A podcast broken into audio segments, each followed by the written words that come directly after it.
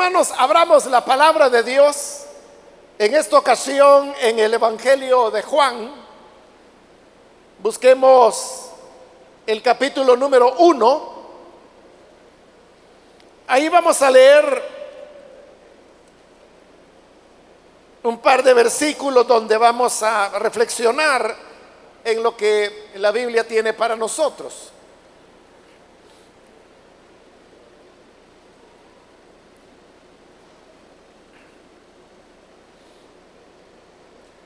Bien, dice entonces la palabra de Dios en el Evangelio de Juan, capítulo 1, versículo 35 y 36, que nos dicen,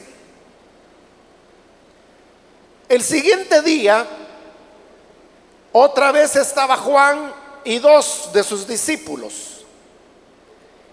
Y mirando a Jesús que andaba por allí, dijo, He aquí el Cordero de Dios. Solamente eso, hermanos, vamos a leer. Pueden tomar sus asientos, por favor.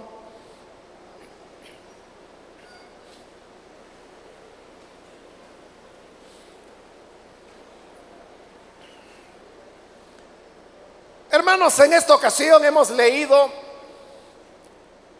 este relato que solamente el Evangelio de Juan nos presenta sobre esta ocasión cuando Juan el Bautista estaba junto al Jordán, que era donde él bautizaba, hablando con dos de sus discípulos.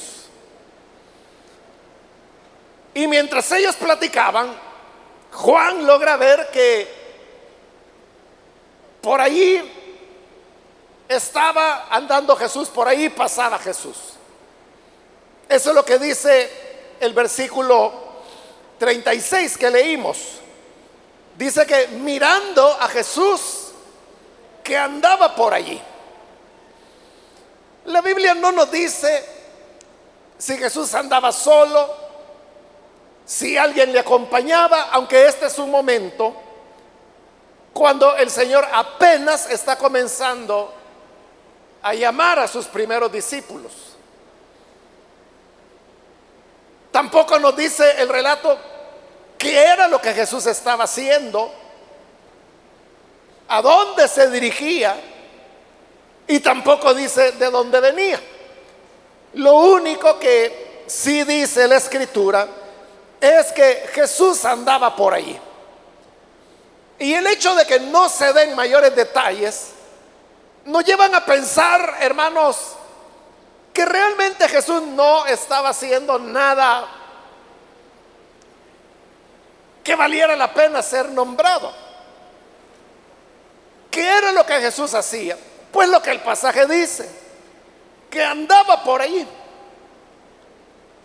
Pero usted sabe que usar esa expresión, andaba por allí o anda por allí, o como lo diríamos más comúnmente aquí en El Salvador, diríamos por ahí anda. Es una forma de decir que la persona se encuentra en algún lugar, pero que no está haciendo nada que llame la atención o que sea especial. Si una persona anda trabajando, entonces, y, y uno quiere hablar de ella, uno dice, bueno, anda trabajando. O si la persona está comiendo, uno dice, anda comiendo. Pero cuando uno dice de alguien, por ahí anda, quiere decir que por ahí anda, pero que no está haciendo nada especial o importante.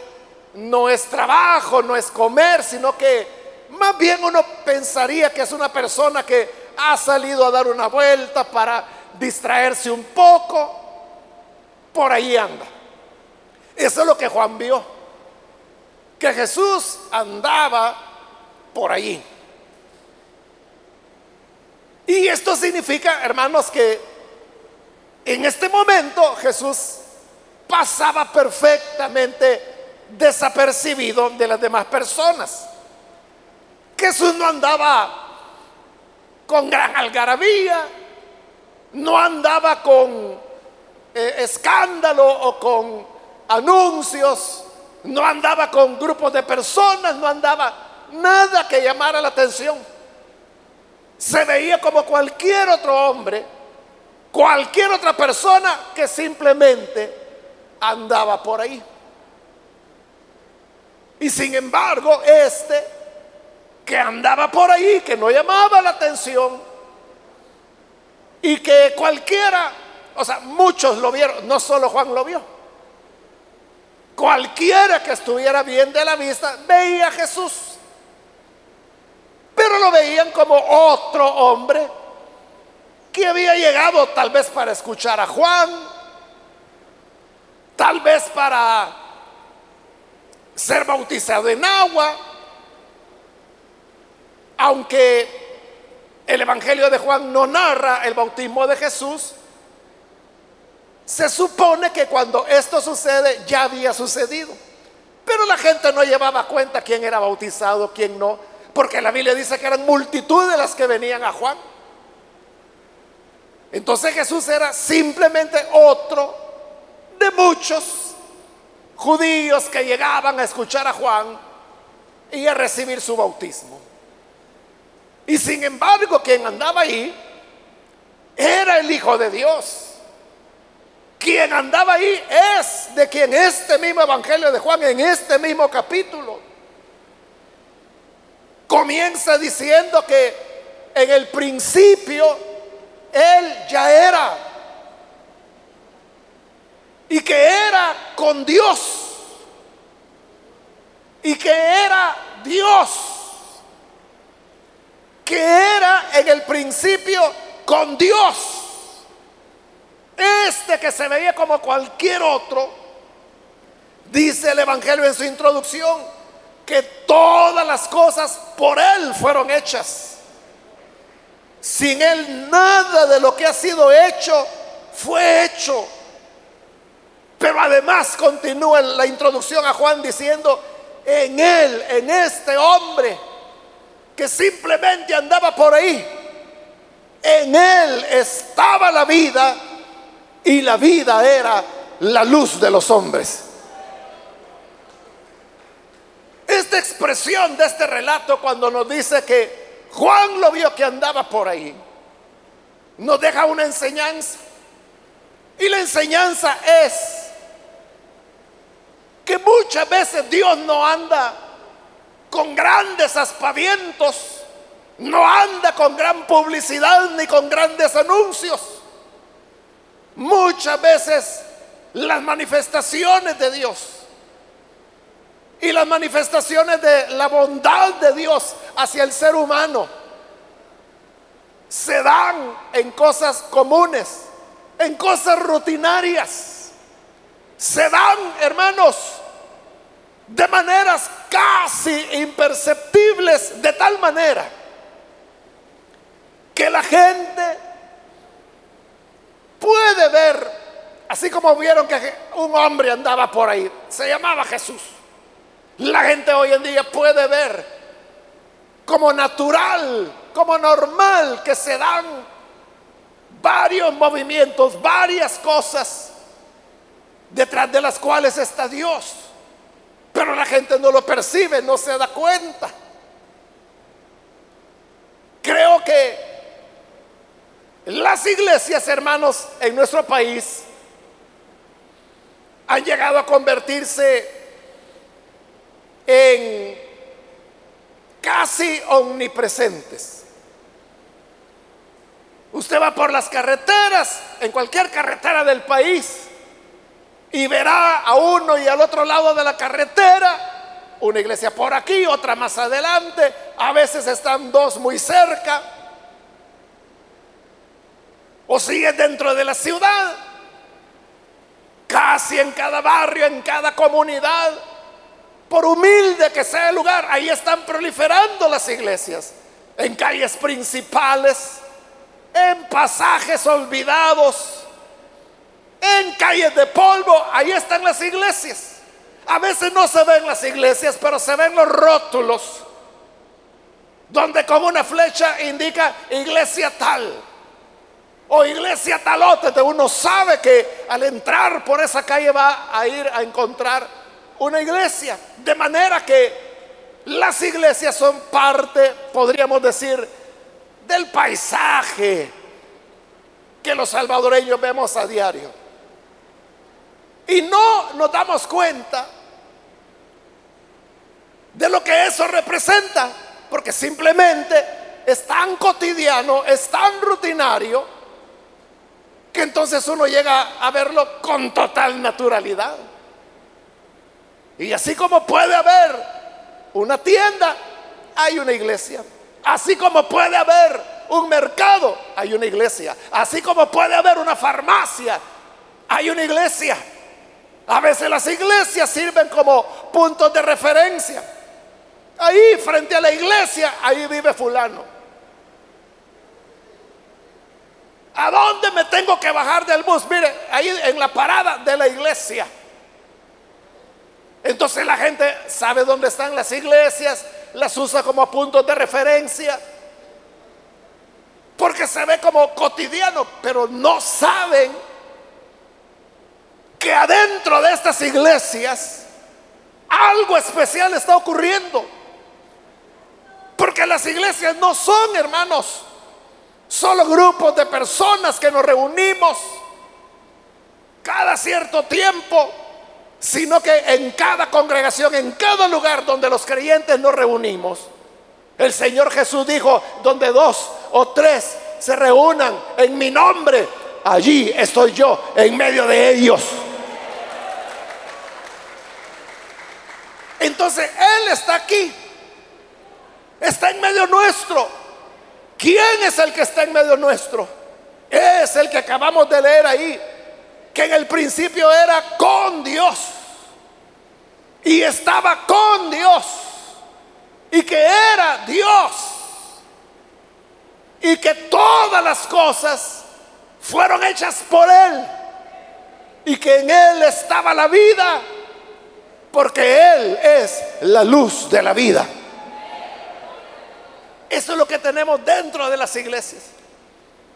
Entonces nosotros como seres humanos Debemos ser, hermanos, sensibles, diría yo, pero al mismo tiempo observadores. Porque a veces Dios no, o sea, la gente quizá para creer, lo que quiere es que el cielo se abra.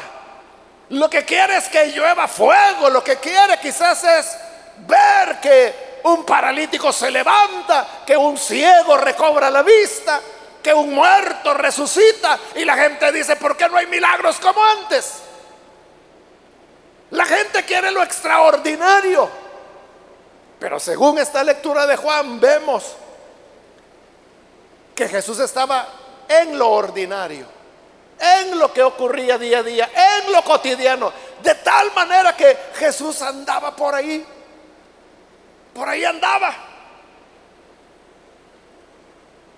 Claro, las personas no sabían quién era Él.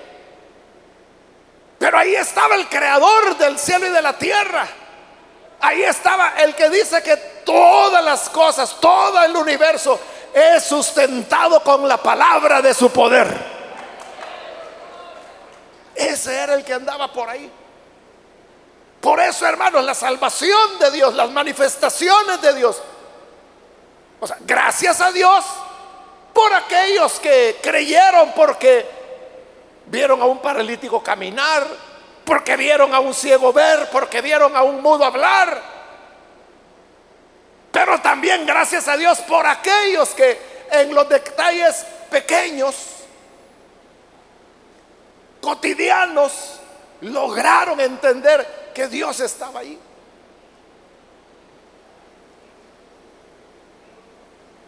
A lo largo, hermanos, de la vida cristiana, usted sabe, uno conoce a muchos hermanos, hermanas, muchas personas.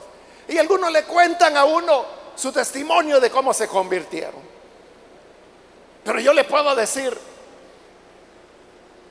algunos de esos testimonios muy brevemente. Me acuerdo de un hombre joven, enfermo, estaba muy grave, acostado en su cama, no se podía levantar. Y él tenía una niña, una hija. Que en esa época la niña tenía como cuatro o cinco años y mientras este hombre estaba ahí acostado en la cama no le habían dado muchas esperanzas. De repente, hermanos, su hija, la niña, llega y a saber de dónde ella había encontrado una Biblia. Y simplemente llegó donde estaba este hombre, su papá, acostado, enfermo. Y le dio la Biblia, se la puso ahí y la niña se fue. Y este hombre cuando sintió en el pecho que le habían puesto algo, vio, a la niña que era ella y agarra el libro y ve que es una Biblia y dice, bueno, ¿y esta Biblia de dónde salió? A saber de dónde la niña la había sacado. Pero ese hecho de que la Biblia ha llegado a su pecho, eso fue lo que lo llevó a la conversión a él. Eso él me lo contó, me dijo cuando vi la Biblia que la niña me, me lo había llevado. Yo sentí que ese era un medio por el cual Dios me estaba hablando. Recuerdo otro testimonio. Este ya lo he relatado algunas veces acá. Hace años atrás, usted sabe que todas las predicaciones se grababan, bueno, se graban todavía, ¿verdad? En audio y en video ahora, pero en esa época solo se grababa, el audio. Entonces había personas que querían tener las predicaciones, lo que se hacía es que se grababa en cassette y habíamos comprado reproductoras de alta velocidad que podían sacar uno o hasta tres copias de una sola vez en cosas como de un minuto. Entonces lo que hacían las hermanas es que colocaban unas viñetas de, papel autoadhesivo, lo ponían en una máquina de escribir y ahí le escribían el título. Por cierto, era una máquina, me estoy recordando, que tenía memoria. Entonces escribían el título del mensaje, la cita y la fecha y eso lo memorizaban. Entonces solo ponían el papel, la etiqueta apretaban un botón y la máquina escribía todo, lo sacaban y ponían, o sea, era una cosa rápida. Y luego despegaban el papel autoadhesivo, lo pegaban en, la, en el cassette y ya lo entregaban dentro de su cajita a cada hermano que lo llevaba.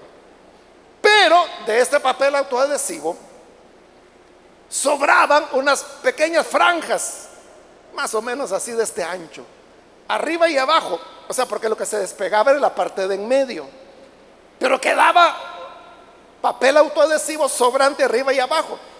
Entonces, la imprenta donde nos imprimían eso, en una ocasión me dijo, el, el propietario era quien me atendía a mí, él siempre tuvo esa deferencia que, teniendo empleadas que atendían a los clientes, cuando yo llegaba, él tuvo siempre esa gentileza conmigo, que él llegaba personalmente a entenderme. Y entonces en una ocasión me dijo, mire Mario, me dice, fíjese que eh, usted manda a imprimir tantas de estas viñetas, me dice, y fíjese que sobran estos dos pedacitos.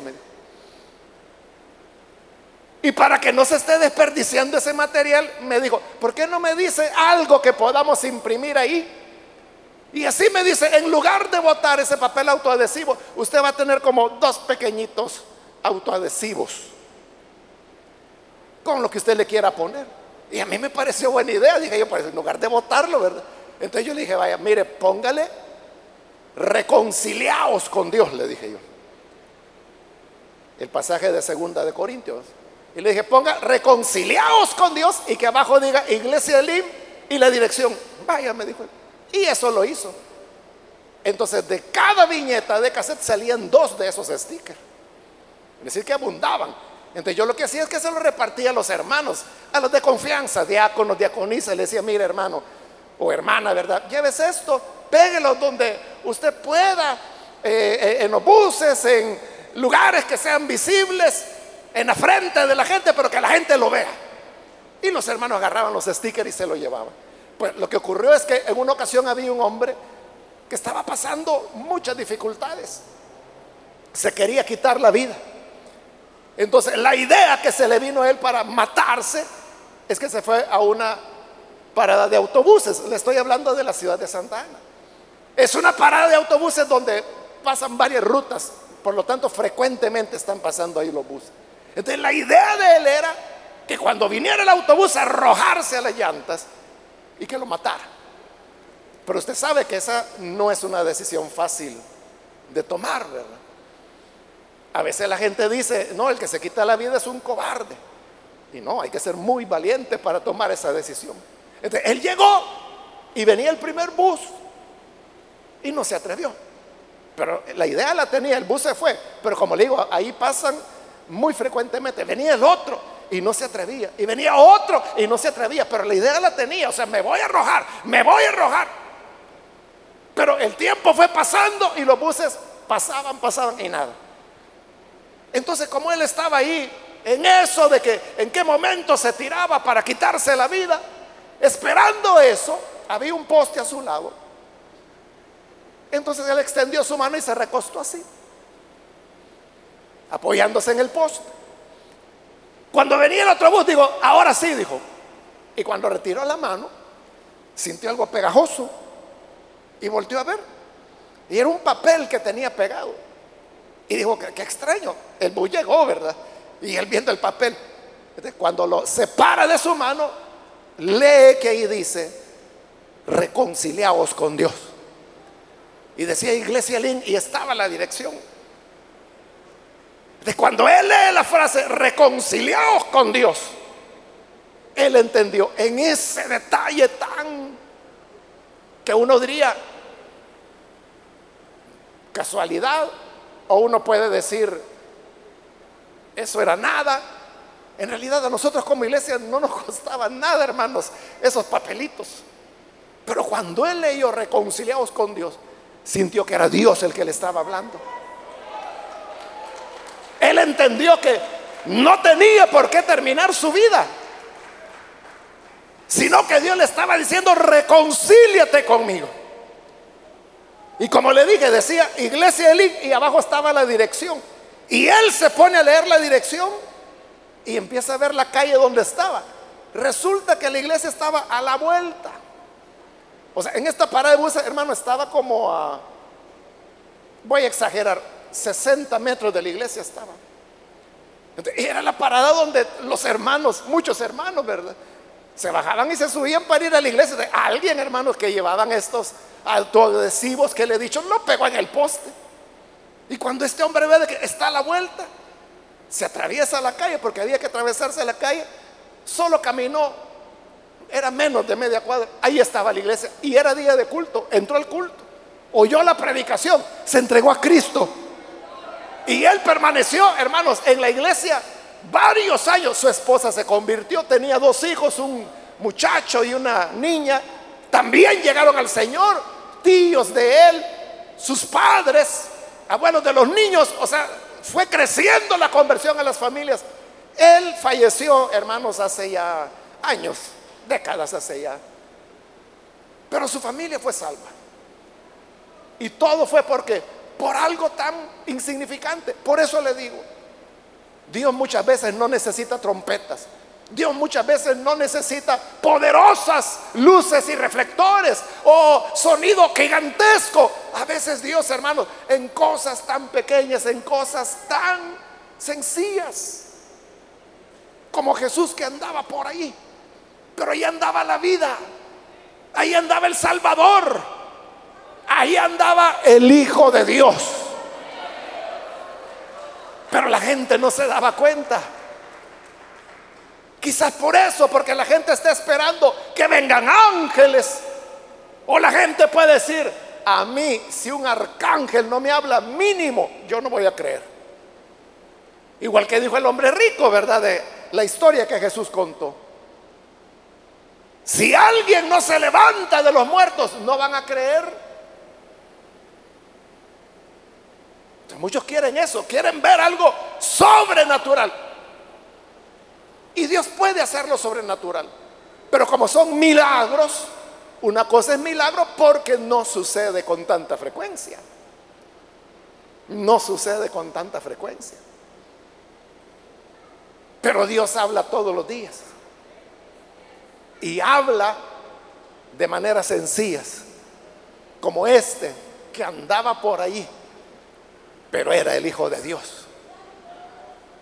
Y aunque nadie lo conocía, note que cuando Juan lo ve, que andaba por ahí haciendo nada, simplemente pasaba por ahí.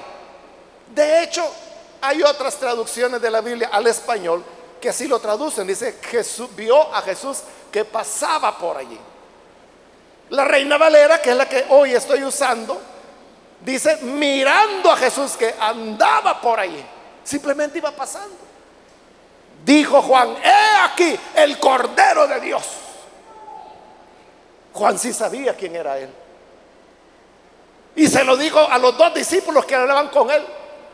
Miren, ese es el Cordero de Dios. Hay personas que son los creyentes. Es usted como cristiano, es usted hermana como cristiana. A quienes no porque seamos sabios, ni grandes inteligentes, es por la gracia de Dios que Él nos ha dado discernimiento. Y en estas pequeñas cosas uno sabe ver la mano de Dios. Cualquiera puede decir, esa fue una casualidad. Eso fue que ese hombre, como se quería quitar la vida, estaba conmocionado emocionalmente y por eso es que él pensó que era Dios quien le estaba hablando. Esa ya es la mente humana. Pero como le digo, para los que creemos, todos vieron a Jesús. Ahí andaba caminando. No importaba. Pero Juan dijo, alto, alto, miren. Él es el Cordero de Dios, el que quita el pecado del mundo. Él sabía que era la manifestación de Dios. Él sabía que Dios estaba visitando a su pueblo una vez más. Y que esta visitación venía por su Hijo, que parecía un cualquiera, parecía otro más. Entonces, el que tiene discernimiento es capaz de ver, hermanos, como le digo, en cosas sencillas, rutinarias, que para otros pueden ser insignificantes. Pero el que ha recibido la gracia de Dios percibe, percibe. Aquí algo está ocurriendo. Ah, hay gente que viene a la iglesia, hermano. Vienen de invitados. Qué bueno, ¿verdad? Gracias a Dios. Entonces vienen, están en el culto, escuchan la predicación y luego salen y usted les pregunta, ¿qué tal? Bonita la música, me gusta cómo cantan. Bonita como canta la muchacha esa. Y la predicación, sí, también. Interesante. Va a venir de nuevo. Ah, voy a ver. Me gustó, fíjese. Ay, voy a ver si vengo en otra ocasión. Y ahí quedó. Pero hay otros hermanos. Estoy recordando en este momento un hermano que todavía está en la iglesia. Bueno, él es obrero ahora en una de nuestras filiales. Pero la conversión de él fue que él oyó por radio.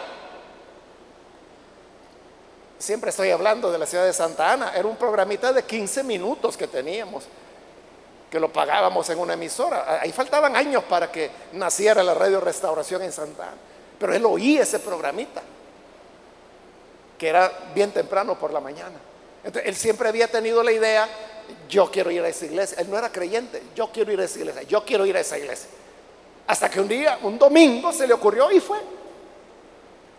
Él no conocía dónde estaba la iglesia, se perdió.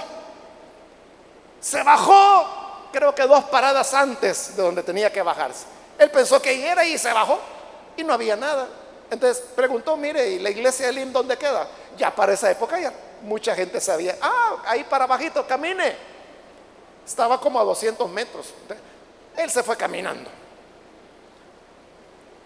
Allá, hermanos, nosotros en ese tiempo, recientemente habíamos comprado el terreno donde ahora está construido el auditorio, pero ese es un terreno que tiene 143 metros de largo. Eso es lo que tiene de fondo. Y comenzamos a construir de atrás hacia adelante. Entonces, para llegar a la iglesia, uno tenía que, de la calle, ¿verdad?, entrar por un gran portón metálico que habíamos puesto y caminar esos 143 metros, hermano, en un terreno lleno de polvo, de roca, porque es, hay mucha roca volcánica ahí, hasta llegar ahí al fondo donde estaba la iglesia. Pero claro, los que sabíamos que era la iglesia, llegábamos. Pero él no sabía que era así. Le dijeron, allí es la iglesia. Entonces llega y él me cuenta, porque eso él me lo contó años después. Me dice, yo llegué al portón que había en esa época y me dice, cuando yo puse el pie dentro del terreno, yo sentí algo que vino sobre mí. Y ahí mismo yo comencé a llorar. Y yo no sabía qué me estaba pasando, pero yo veía que la gente seguía caminando y caminaba y entraba. Entonces yo me fui detrás de ellos, me. Y yo iba llorando, iba con lágrimas. Yo no sabía qué me pasaba, pero iba detrás de la gente hasta que comencé a oír que estaban cantando. Entonces dije, ah, ahí es el culto. Pero él llorando, dice que entró, se sentó y allí sentado lloraba, todas las alabanzas pasó llorando. Luego dice que yo pasé a predicar y estando predicando, él seguía llorando. Y en el momento que yo dije, hay alguna persona que quiera recibir a Cristo, yo dijo, fue el primero en hacerlo. Y se entregó al Señor. Eso, hermano, fue hace, ¿qué le digo? Unos 33 años, algo así. Hoy, como le digo, hasta este momento él es uno de los obreros en una de nuestras filiales. ¿cómo fue la conversión de él? Por poner el pie en un lugar que alguien hubiera dicho, no, yo ahí no me meto, si me voy a empolvar todo.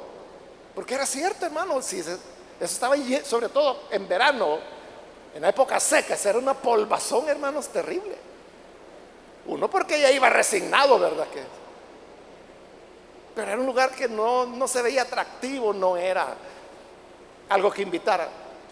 Pero en esa sencillez, él vio la manifestación. Es lo que Juan está diciendo, miren, no es cualquiera. Ven ese que va por ahí. ¿Quién? Ese.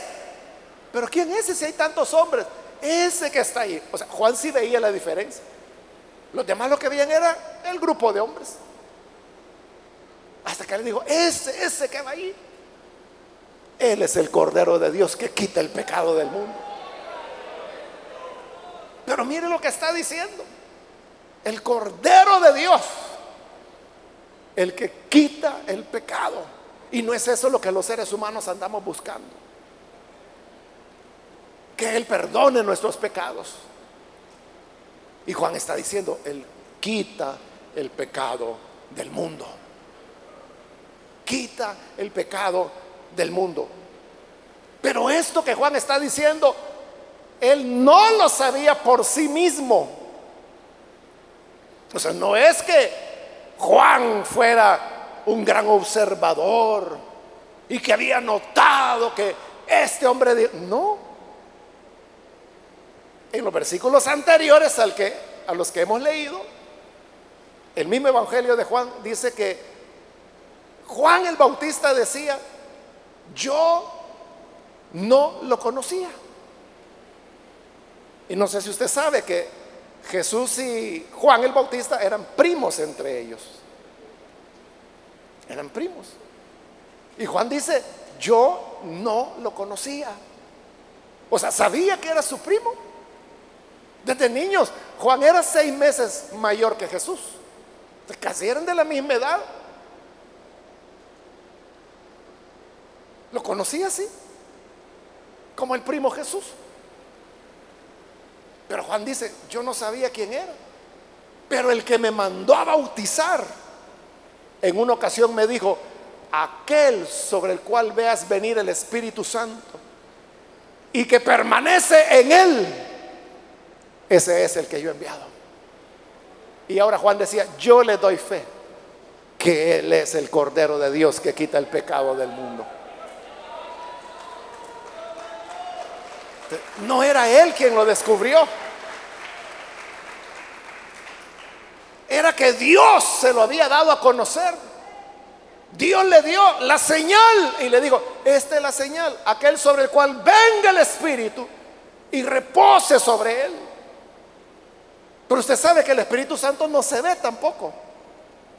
Una persona puede tener el Espíritu Santo morando en su cuerpo, como la Biblia dice, y la gente no lo nota. O sea, la gente lo ve a usted como otro, como otra mujer cualquiera. Pero la Biblia dice que somos templo del Espíritu Santo. Pero la gente no lo nota. Entonces, tampoco notaban que el Espíritu permanecía sobre Jesús. Pero Juan sí. Por eso le digo, es una revelación que Dios le dio. Si Dios no nos abre los ojos para que podamos entender quién es Jesús, no hay manera humana en que nosotros lo podamos conocer.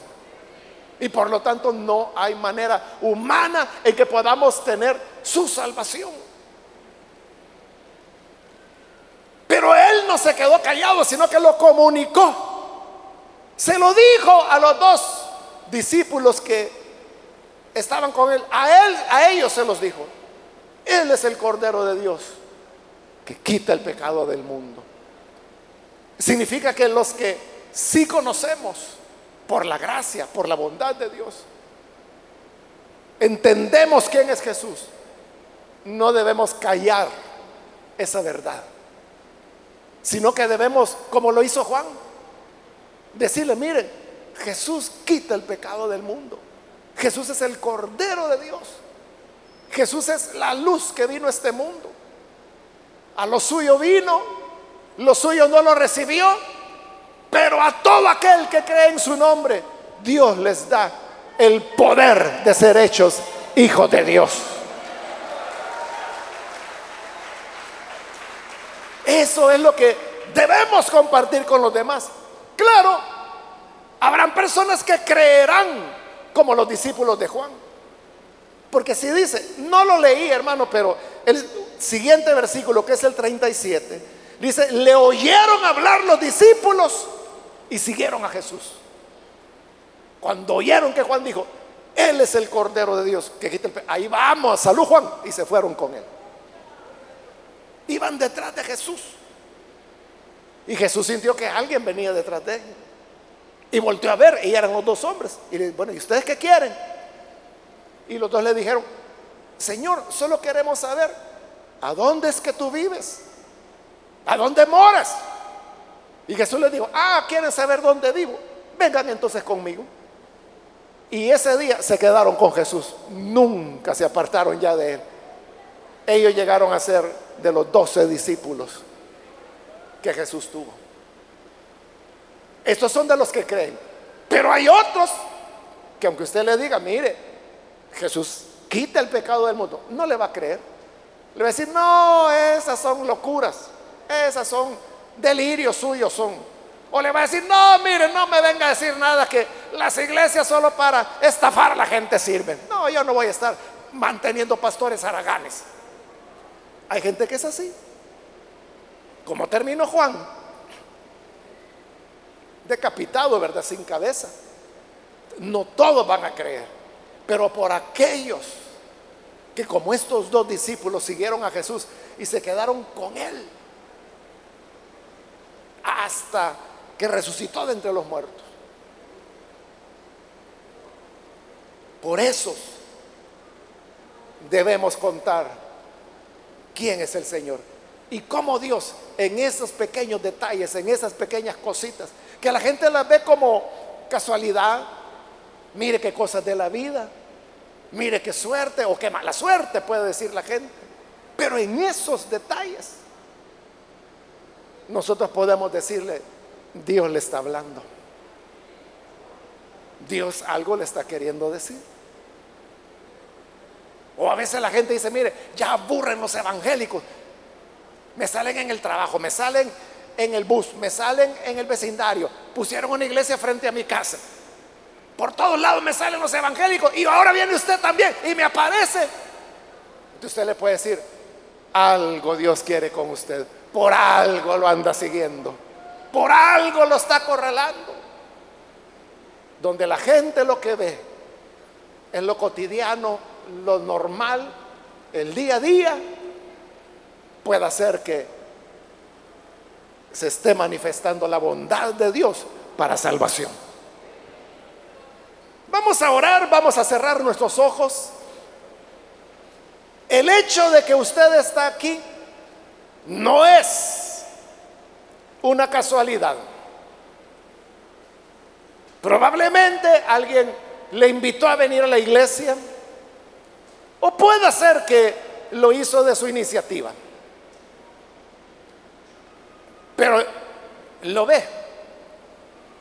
No hay nada que parezca rutinario, normal, ordinario, porque en lo ordinario es donde muchas veces está lo extraordinario de Dios. Y lo que necesitamos es tener discernimiento. Por eso yo quiero invitar, si hay con nosotros algún amigo o amiga que ha escuchado la palabra de Dios.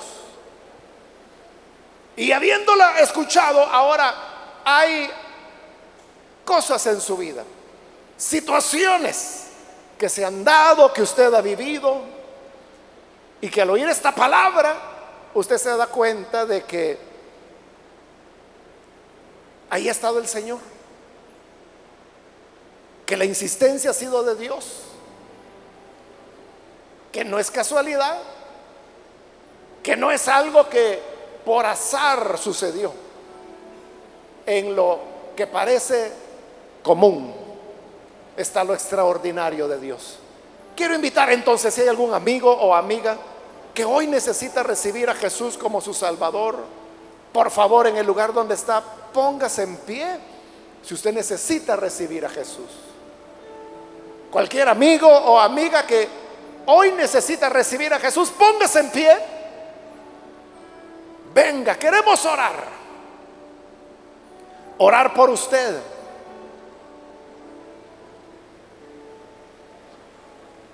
Es un momento, su oportunidad para venir. Puede ponerse en pie. Venga, vamos a orar. Hoy es cuando el Señor le invita. Recuerde, no está aquí por casualidad, por cosas de la vida. El Señor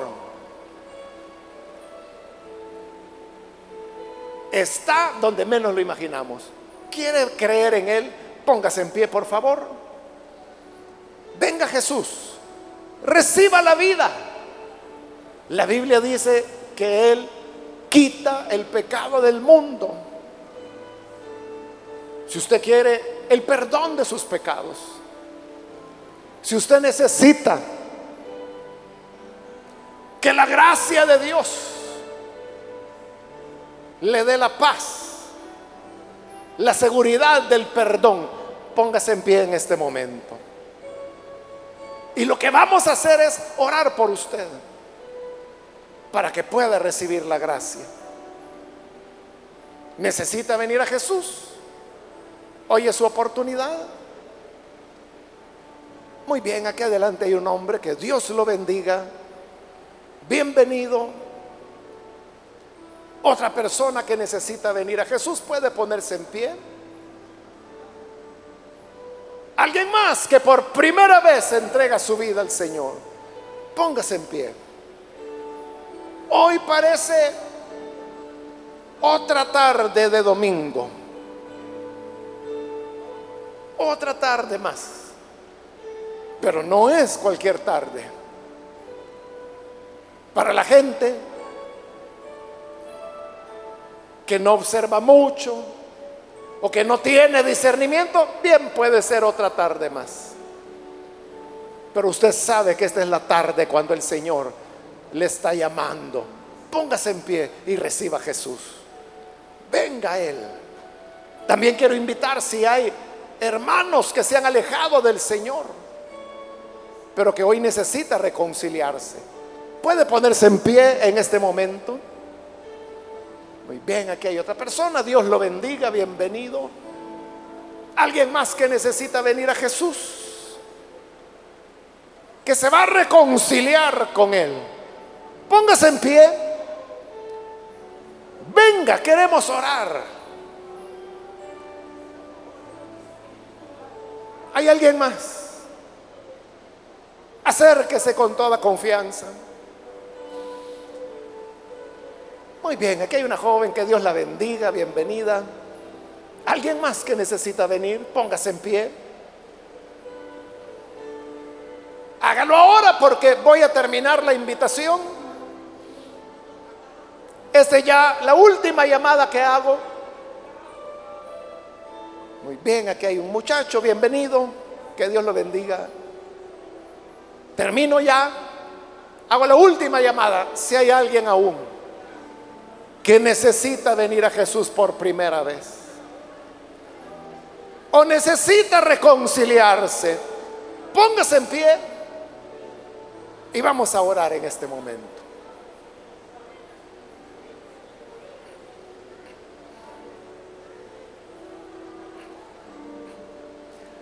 A usted que nos ve por televisión, quiero invitarle para que se una con estas personas que están aquí al frente y reciba usted también al Señor Jesús como su Salvador. Bien, aquí hay otro hombre que pasa, Dios lo bendiga. Señor, gracias te damos por las personas que aquí en este lugar están ahora viniendo a ti. Gracias porque a través de tu espíritu tú les estás revelando que en lo que parece rutinario, en lo que no es irrelevante, ahí está tu manifestación, ahí está tu salvación, la gracia que tú muestras, Señor, hacia tu pueblo. Por eso te pedimos por estas personas que les dé vida nueva, que puedan, Señor, amarte. Igual por aquellos que a través de los medios de comunicación se unen en esta oración, donde quiera que están donde quiera que escuchan, llega a ellos, Señor, para perdonarlos, para darles vida nueva, para darles esa revelación de conocer, de visualizar